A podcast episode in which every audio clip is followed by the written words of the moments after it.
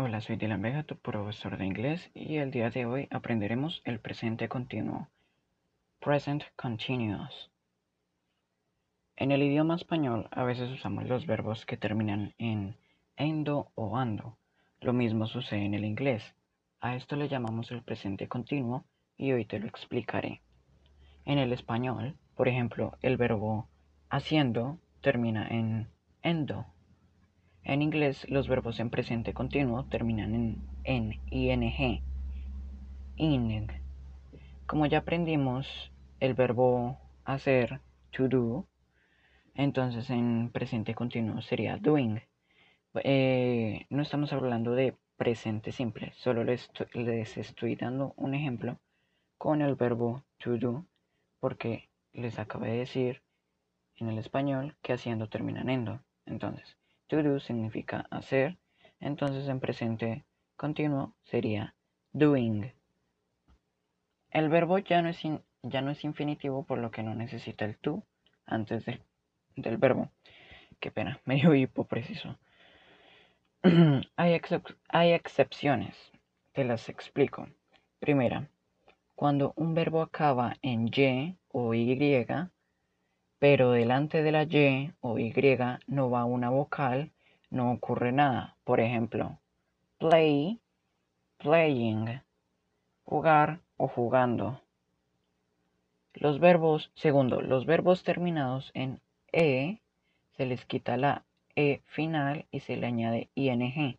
Por ejemplo, make, making, crear, creando. Tercero, los verbos cortos que terminan en vocal o consonante se les duplica la consonante final. Por ejemplo, stop, stopping, detener, deteniendo.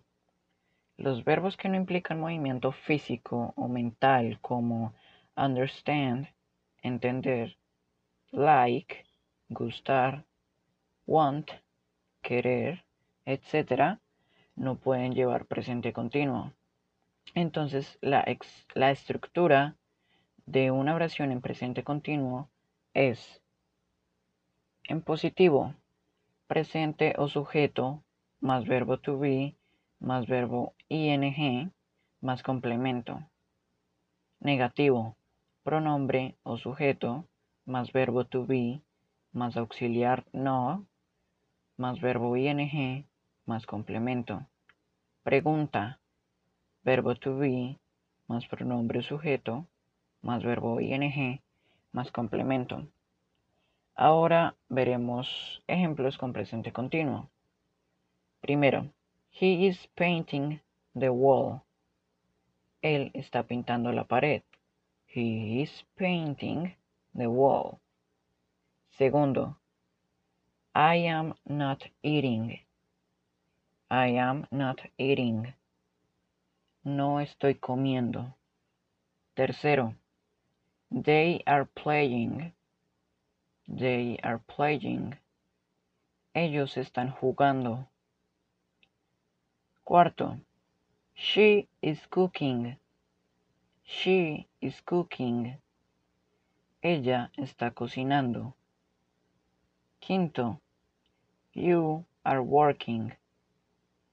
You are working. Usted está trabajando.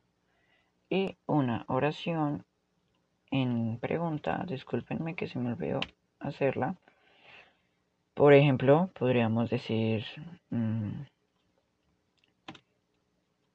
¿Is he doing the homework? Is he doing the homework? Él está haciendo la tarea. Y eso ha sido todo chicos. Espero que hayan entendido.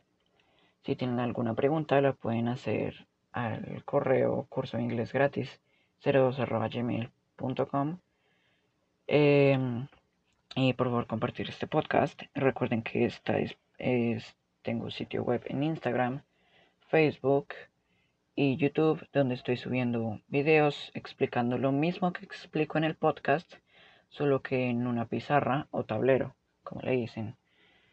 Así que muchas gracias por haber escuchado este podcast y mm, que tengan un buen día, tarde o noche. Adiós.